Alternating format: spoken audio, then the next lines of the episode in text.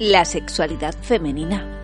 Un espacio con las psicoanalistas del Grupo Cero, Elena Trujillo, Clemence Lunis y Norma Menasa, donde se habla de lo que nadie cuenta, pero todos quieren saber. Cada semana una cita con el psicoanálisis. Bienvenidas, bienvenidos, estamos de nuevo acá y además traemos novedades. ¿Ah, sí? Que el buzón está hirviendo. Anda. ¿Recordáis que el otro día estaban compitiendo a ver quién lo decía de una manera más bonita el buzón de correo electrónico al cual nos podéis escribir? Pues, Sí. pues ¿Cómo la competición es buena porque han generado sus efectos. A ver cuál es Así el correo.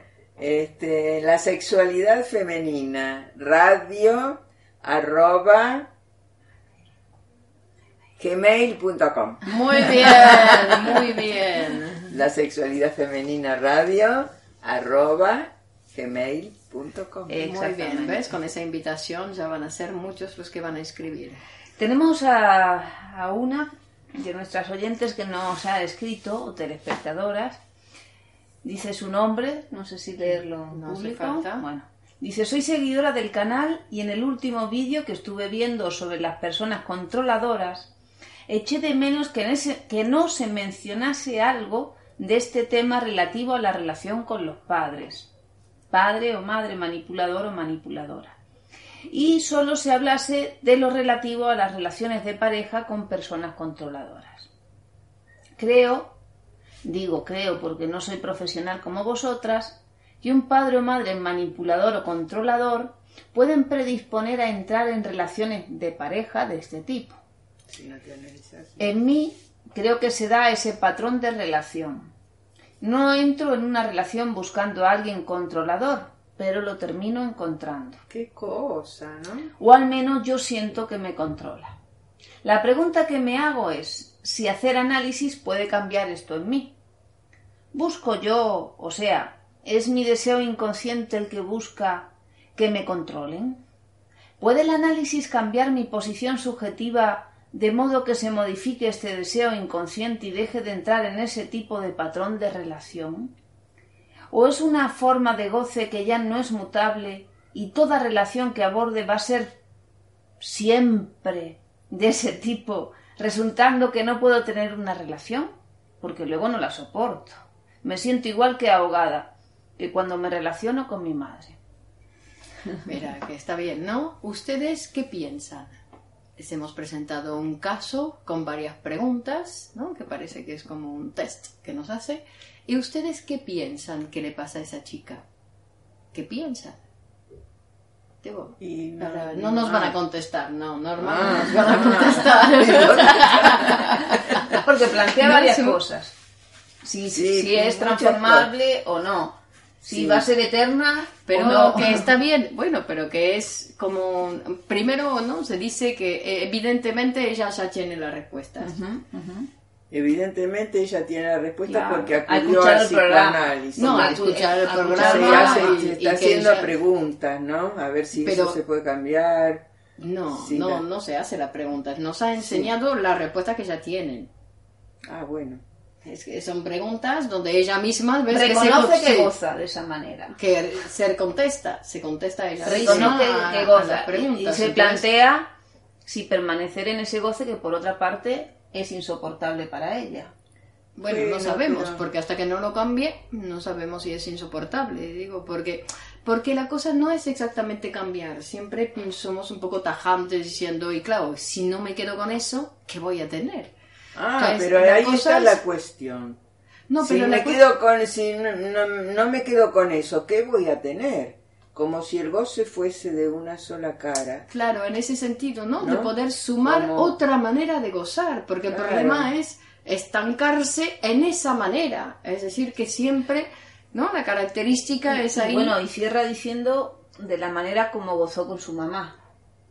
¿No? Es decir, de una manera pasada, como un cliché que repite como no ha habido ninguna otra persona para ella más allá de, de Ah, esa claro, relación. se dice de que uno relación, cambia por ¿no? amor.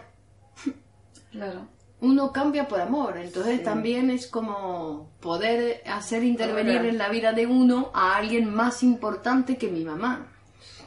Claro, ¿y por qué ella arrastra ese carro de la infancia y la relación con la madre, ¿no? Porque lo que no se no pasó ahí fue que ella se, se distanciase, se, se separase de esa madre que se le metió adentro y que tiene que hacerla de alguna manera. Lo dice, como, ¿qué le pasó a esta? cuando nos pasa a todos. Yo recuerdo amenaza que decía que separarse un poco de la familia o separarse de la familia es matar a la familia de alguna manera porque muere la relación que uno tenía con esas personas, se transforma en otras relaciones. Hay un alejamiento para construir tu, propia vida. Claro, tu propia vida y hay un alejamiento. Entonces uno siente que algo se muere, que algo se pierde. Entonces, bueno, hay personas que le resulta doloroso. se pone otro en ese lugar, ¿eh? Hay sustitución, no se muere y se terminó la vida. Si no, nosotros estaríamos liquidados y no, estamos más liberados porque hemos podido sumar otras relaciones. No es que se deja de amar a la mamá, se ama de otra manera. que no es la infantil, que no es la manera única. Claro. Que te persigue, ¿no? Como parece que le persigue, ¿no? Que no puede... después lo que marca esa, esa pregunta es, ella se pregunta cómo es lo inconsciente, ¿no? También.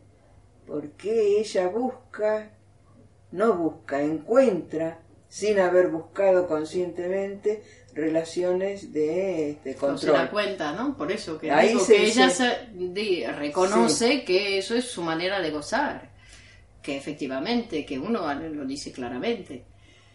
Entonces, y además está tan claro para ella que al principio, ¿no? Empieza diciendo, no sé por qué no habéis hablado de eso. Se enfada un poco, ¿no? Parece como que, ¿cómo no lo habéis hablado? Cuando eso, todo esta, ¿no? Como algo que tocase a todo el mundo de alguna manera, que tiene que ver un poco con las todo relaciones con la madre son muy impactantes en el sentido que te marcan para toda la vida, pero se puede cambiar por sustituir, se puede uno separar, inventar su propia manera de relacionarse, no ser un, colgajo de la madre. Se, una se llama eso ley de vida. ¿No? Sí. Ley de vida. Si ya vamos desde el punto de, vista animal, pues cada uno tiene que hacer su, su espacio. Es muy difícil sin psicoanálisis, ¿no? Porque ahí hay que hacer esa operación que no se realizó, que es la separación de esa sexualidad de, de esa niña sometida a la madre, ¿no? Hay que volver a hacer eso que dice de la subjetividad, si se puede cambiar. Y sí, te pones frente a un, objeto diferente, sos otro sujeto. A mí me llama la atención también por otros, ¿no? en las páginas de Facebook con las que estamos, que hay como una exigencia a la hora de decir las cosas, ¿no? Hay gente que nos escribe o que nos habla o que quiere que le demos todo en ese momento y todo como ellos quieren, ¿no? Que, que hablan un poco desde una posición hostil eh, sabemos que hablar es demandar y ya de esa manera eh, nos están diciendo que quieren hablar con nosotros, que se quieren comunicar, pero pero hay como una hostilidad o un quiero que usted sea perfecto porque no tolero que eso no es el control. Eso no es el control que ella encuentra en todos sus amantes. Digo, porque ella al, al pedir que vos digas lo que ella quiere que vos digas, está controlando toda la situación. Entonces ya te muestra, ¿no? Como ella... Una exigencia, ¿no? Y cómo todavía no se desprendió de aquella manera que la madre le impuso. Se tiene que coincidir ahora te habla vos o habla al, grupo con una cosa controladora. ¿Por qué no dicen lo que yo quiero que digas? ¿No? Entonces ya te está mostrando su caso clínico, ¿eh? que el psicoanálisis puede rápidamente mejorar. ¿eh? Puedes comenzar tu psicoanálisis, si quieres comenzar con alguna de nosotras, nos escribes y solicitas horario. Tenemos otra consulta. Hola. Hola doctoras, buenas noches. Qué lujo y placer escucharlas en cada programa. Les escribo desde Buenos Aires, Argentina. Estoy viendo el último programa de las personas controladoras y estoy asombrada porque están describiendo la relación que tuve o tengo desde hace cuatro años ya. Sé que es una relación particular, porque no nos vemos todos los días ni hablamos todos los días. Pero cuando nos vemos, yo disfruto cada encuentro, y es más que nada sexual. Tuve un, un enamoramiento que ahora ya se aplacó. También porque este último tiempo los encuentros son cada vez más espaciados entre sí y siento que perdí un poco el control o ese juego. Cuando nos vemos le pregunto siempre. Yo le pregunté y luego él también me empezó a preguntar y la última vez se me escapó confesar que nos dimos unos besos con un amigo que le nombré alguna vez. Ahora quedé con culpa, que no me permite pensar en otra cosa.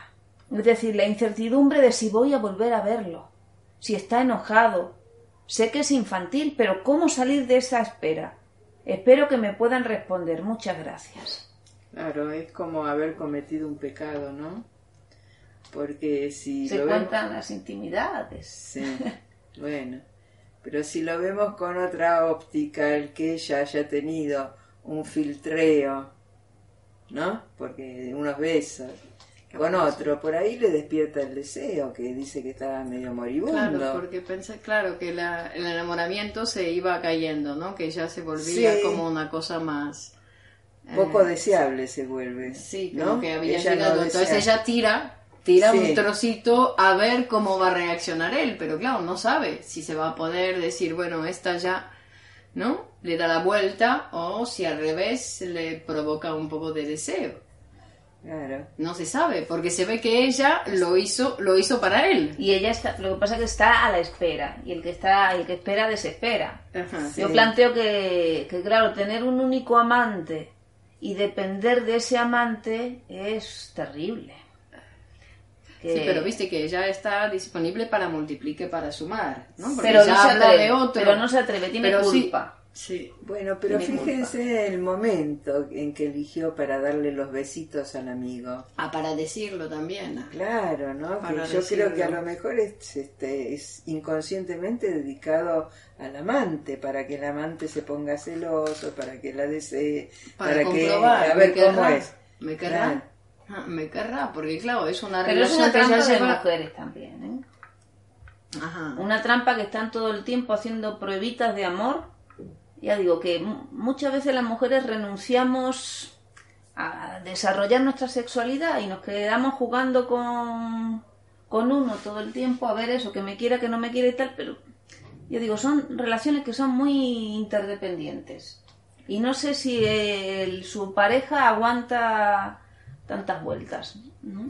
No, el consejo que yo le daría es que no abandone la partida, Que no abandone nada. que siga jugando, a ver qué, qué efectos tú tienes en la relación, esto nuevo, esta novedad que ella introdujo en la relación moribunda, que estaba moribunda. Pero yo le voy a dar otro consejo. La verdad no se dice nunca.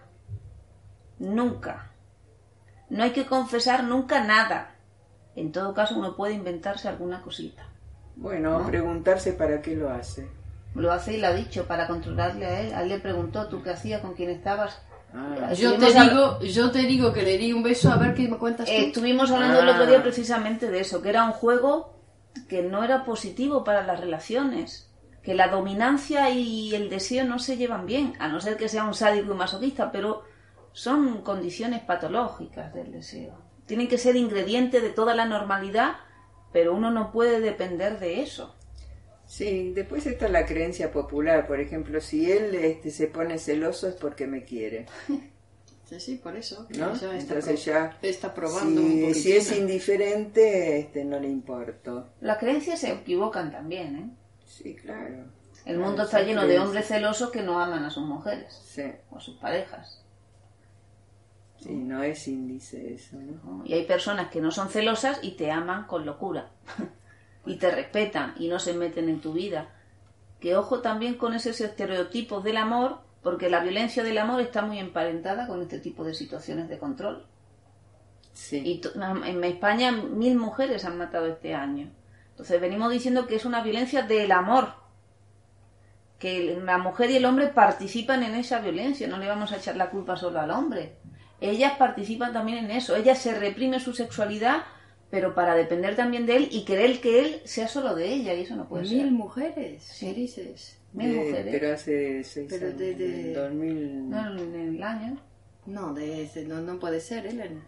Me venía una No cifra, no sé si el 2018 o ya la cifra. No, no, no, no, es imposible. Mil mujeres al año están. No, no, no, no, perdón. Si pero que no, semana. eso sería. No, No, no. durante un periodo de seis años me parece que sacaron la cuenta. Sí, debe ser una cosa así. A ver, te lo no, digo no, no, no. Sí, eso, de- dímelo rápido, rápido para tranquilizarme. Que mil Porque si no, ni pero- podés salir a la calle, entonces. Y Y mujeres, vos ya sabés, un como- Mil víctimas oficiales de la violencia de género en España de 2003. 2003. Muchos años. Eh, víctimas de la vi- de- de violencia, no de Sí. asesinatos. Víctimas de violencia, que habrá muchas más. Ahí sí que habrá muchas más. Claro, están las no declaradas, ¿no? Las Claro, ocultas. claro, claro. Y bueno, y están también los hombres víctimas de la Total, violencia. Claro, porque lo es una cosa de pareja, una, una manera Sí. de relacionarse donde hay esa cosa de, de- de- de la violencia. No sé, que yo creo que las perversiones, que a veces hay modalidades, o tomando la, consulta anterior, ¿no? Eh, dentro de la sexualidad normal sí hay cierto juego de la perversión, pero pensemos que son cosas que, mm, cuestión de cantidad. Cuando nos pasamos con la perversión o cuando ustedes dicen, "Eh, me gustaría cambiar esto, pero esto no, ¿no? Hay cosas que, que uno quiere irse paseando con sus perversiones. Mira, eso son enfermedades. Es una manera de no aceptar algo. Y estamos viendo que la salud depende de la aceptación de, de unos límites y eso te permite un abanico mucho más amplio que el que te permite la perversión, que es un abanico muy pobre. Entonces yo creo que, que tener miedo a la riqueza o a la transformación o a conversar con alguien de estas cosas, tener miedo cuando uno tiene que tener miedo de otras cosas, ¿no? De no poder hablar, pero de poder hablar y que te ayuden a, a vivir una vida más rica, de eso no hay que tener miedo, no hay ningún peligro en la vida. El peligro es la pobreza, el peligro es la dependencia, es querer someter o, o no querer aprender. ¿no? Me llamaba la atención que hay personas en Internet que están atentando con sus opiniones, ¿no? pero atentando con la difusión del psicoanálisis. Es decir, que, que- quieren restringir el psicoanálisis o, o el- o el- la difusión de, la doctrina psicoanalítica, de, frases, de pensamientos, para, para que el pueblo no incorpore esos elementos. ¿no? Entonces, que los dictadores son dictadores, pero esas personas que no quieren que la cultura sea de todos, porque el psicoanálisis forma parte de la cultura universal, están atentando contra el pueblo. Entonces, hablar de este tipo de cosas es permitir que todo el mundo tenga el derecho de poder preguntarse algo, algo que la ciencia ya ha trabajado y ha puesto de manifiesto como evidencia de que hay ciertas cosas que es conveniente modificar. Entonces me gustaría de- decir esto, que nosotros vamos a seguir transmitiendo el psicoanálisis para todo el mundo y que nadie nos va a detener. Se enojó. Bien decidida está la doctora. Así, no pasarán. Bueno, Claro. que hay ciertos límites, ahí, eh, por ahí has nombrado los límites, Los límites son ¿no? necesarios. Este, porque, ¿por qué llegar a la transgresión como si estuviesen cometiendo un incesto, levantarle la mano a una mujer? Es como acostarse con el padre o con la madre. Prohibido, está prohibido. Está, es cometer el incesto eso. Entonces ya entraron en el campo de la locura. Ya está, si transgredís ahí te volvés loco. Entonces agarrás, después agarras el puñal. Mira, hay un pequeño vídeo en Facebook que, que lo, lo vi, le hacen, ¿no? Le ponen a, un- a varios chicos, eh, le eh, chicos jóvenes, niños, le ponen enfrente una, una jovencita, muy agradable, muy bonita, y le empiezan a decir, ¿no? Usted, ¿Tú qué le dirías a ella? No sé qué, y el, el entrevistador le dice, pégale una bofetada. Y los chicos dicen, ¿cómo le voy a pegar una bofetada? Es una señorita. ¿no? Ninguno eh, de los que ponían ahí lógica, pero es decir que hay como una ley que forma parte de la ley humana de que esas cosas no se pueden hacer, que uno tiene que renunciar a eso, ¿no? Que uno tiene que amar a eso que es diferente. Pero también hay Bueno. la dictadura de no tolerar las diferencias. Sí, pero ahí con el ejemplo que mm, propones, ahí se ve claramente que los chicos dicen, ¿cómo la voy a, a pegar si ni la conozco, si ni es Sí. mía? Claro. Porque mañana la hago mía y le doy unas que ni te digo. ¿no? Porque es eso, que también la pego porque la creo mía. Sí. Caigo en esa cosa de creer que me lo puedo permitir porque es, es, es, mía. mi Entonces, es mi mujer y mi mujer hago lo que quiero con ella. Entonces ahí, ¿no? interesante Es eso, ¿no? esa, esa trampa que entonces claro que ahí hay, por eso decimos que son crímenes, cuando hablamos de, de asesinatos, son crímenes del amor, porque es de la relación amorosa. No es de contra la mujer, porque además sabemos que existen mujeres que también maltratan al hombre de otra forma, porque el maltrato de una mujer hacia un Sí. hombre es otro tipo. Es otro tipo, es más sutil, pero es más filoso. El Sí. maltrato de una mujer porque es en los detalles, Del ¿no? día a día, ¿no? en el día a día. No le hago la comida, no la atiendo, no le... ¿no? Son todos cuchillitos que manda también. Claro, Ella claro, se defiende claro. en lo nimio. En el amor, ¿no? En el Sí. objeto que él toma como amoroso, Sí. ella se lo, ¿no? Se lo Sí. muestra como una hostilidad, un Pero yo rechazo. digo, cuando se apropia del otro, y es mi mujer, Ujú. ya dejó de ser un ser humano, es una cosa. O sea, es un objeto Sí, que sí, sí, es de sí, la propiedad no hay, como el no hay coche. relación, pero él también ha perdido. Y Él Sí. también, ya no hay un lugar de un ser humano con otro ser humano, ya estás allá, ¿no? Porque ya no, es- no son seres humanos. Si pensamos que un ser humano es toda esa complejidad de uno que puede hablar con un otro, eh, pero que aquí no es. Ya se ha borrado eso, ya está con un objeto, como, como, Está. como tratando con el perro, siéntate Sí, aquí, eso, haces esto, el amo y el esclavo. Total. El amo y el esclavo total, Sí, ¿no? Es decir, que todavía Estamos en el siglo pasado con Hegel, hablando del amo y del esclavo, ¿no? Cuando en realidad se trata de dos seres humanos, que tiene que pasar por otros carriles la cuestión. Y yo creo que es la falta de palabras, porque como no hablan, someten al otro. ¿No? Someten. Y si no le haces la comida a las ocho y no le pones la botellita de no sé qué arriba de la mesa, se arma. Y claro, y, pero ¿No? también hoy que leíamos de la educación, porque también nos tienen que educar para hablar, para pensar en las relaciones de otra manera, para no pensar en esa posesión, porque también es una cosa a través del tiempo, ¿no? Que se va enseñando eh, otras maneras de- del amor, porque venimos de un amor donde la mujer verdaderamente era una propiedad. Era un objeto con el que venían las tierras, con los que venía una serie de intereses y que se compraba la mujer. Bueno, pero que y entonces sí, pero que seguimos mucho en eso, ¿eh? Sí. perdona, pero que Sí, digo porque está es, eh, está impregnado, ¿no? Hemos crecido con esa historia, entonces es muy difícil. En la mujer también está puesto de cómo va a tener una vida sin depender de un, de un hombre. Es como que la mujer tiene que hacer un trabajo para poder vivir Claro. una vida sin, sin pensar que... Es decir, que la que primero se tiene que respetar sería la mujer, ¿no? Yo creo tanto sí. tener un una- lograrse una independencia, ¿no? sí. Para no estar sometida, Sobre todo las madres. ¿no? Porque ahí pueden realmente enseñar a sus hijos, ¿no? Cuando ella consigue eh, ahí, cuando es madre, entonces ya no enseña a los hijos, ya vive y lo enseña. Claro, claro. No quiere decir Pero- que los, niños los niños lo aprendan. Sí, sí. Porque también es un proceso, que ellos también tienen que hacer su, su proceso de aprendizaje dentro de la sociedad. Sí. Digo, que también pueden ser- ver, ah, no, mi madre era así, pero "Uh, no me gusta, prefiero una mujer, de-", ¿no? Digo, que también es una elección, no es que la mujer Sí. como es, entonces, o como el caso que No, nos pero- trajo la primera chica, que dice que ha copiado, digo, que ella fue una elección suya de copiar el modelo de la mamá, porque la mamá tenía un montón de características y copió esa.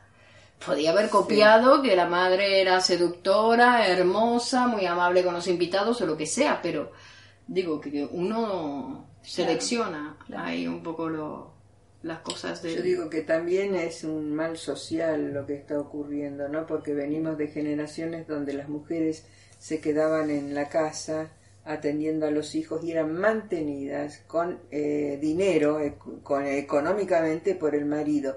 Y eso estaba bien. Sí. Y pídele a tu marido, que para qué tienes marido, por qué no le pides el dinero a tu marido, por qué no. Sí. Y digamos, este, pero ¿cómo habrá sido esa vida cotidiana donde él que todos los días le dejaba para la comida, por ejemplo?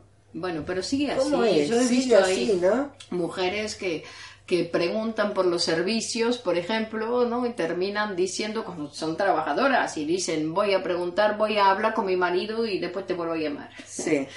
Bueno, Entonces, eh, digo, por, por la frase, no dicen, otro diría, bueno, me lo voy a pensar. Después lo vas Sí. a conversar. Puede ser que voy a Claro. conversar para tomar tu decisión, pero esa frase decir, voy a ver con mi marido A ver si me lo deja. aprueba o si no me lo aprueba. Bueno, Claro. pero yo he visto muchas mujeres que no llegaron al análisis porque al marido, porque ellas se chivaban. Se chivaban porque podían habérselo pagado sin decir ni mu Es al marido. mejor hablarlo con el psicoanalista que te va a decir, adelante, Claro. Sí, sí, adelante.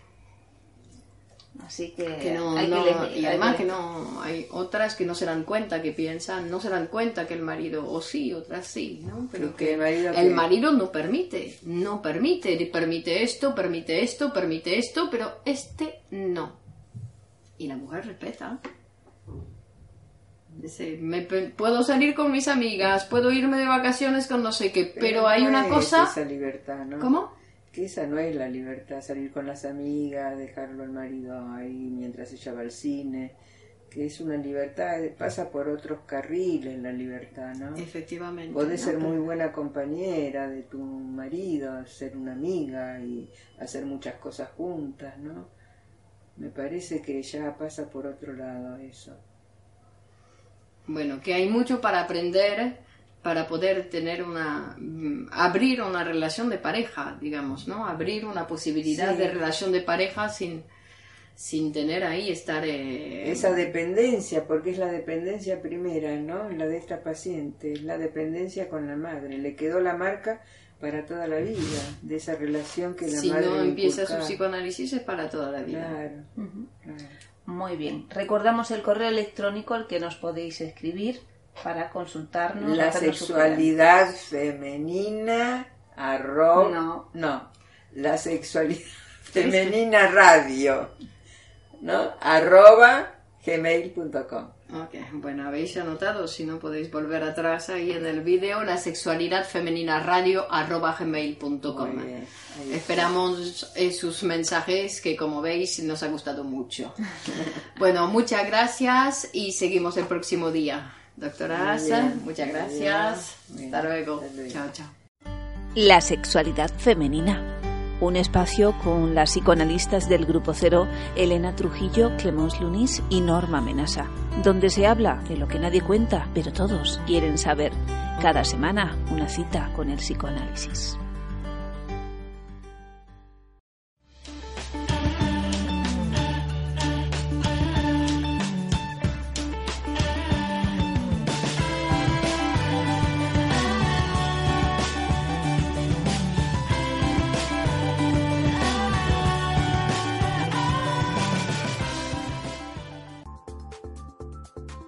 Los dos meses que llevo en estas clases me ha ayudado muchísimo. Te motiva a que estudies en cada clase para que no te quedes atrás. Los diálogos, los debates creados en clase, las correcciones escritas, la flexibilidad de horarios. Eh, Estas clases son únicas, especiales y con un toque de incertidumbre.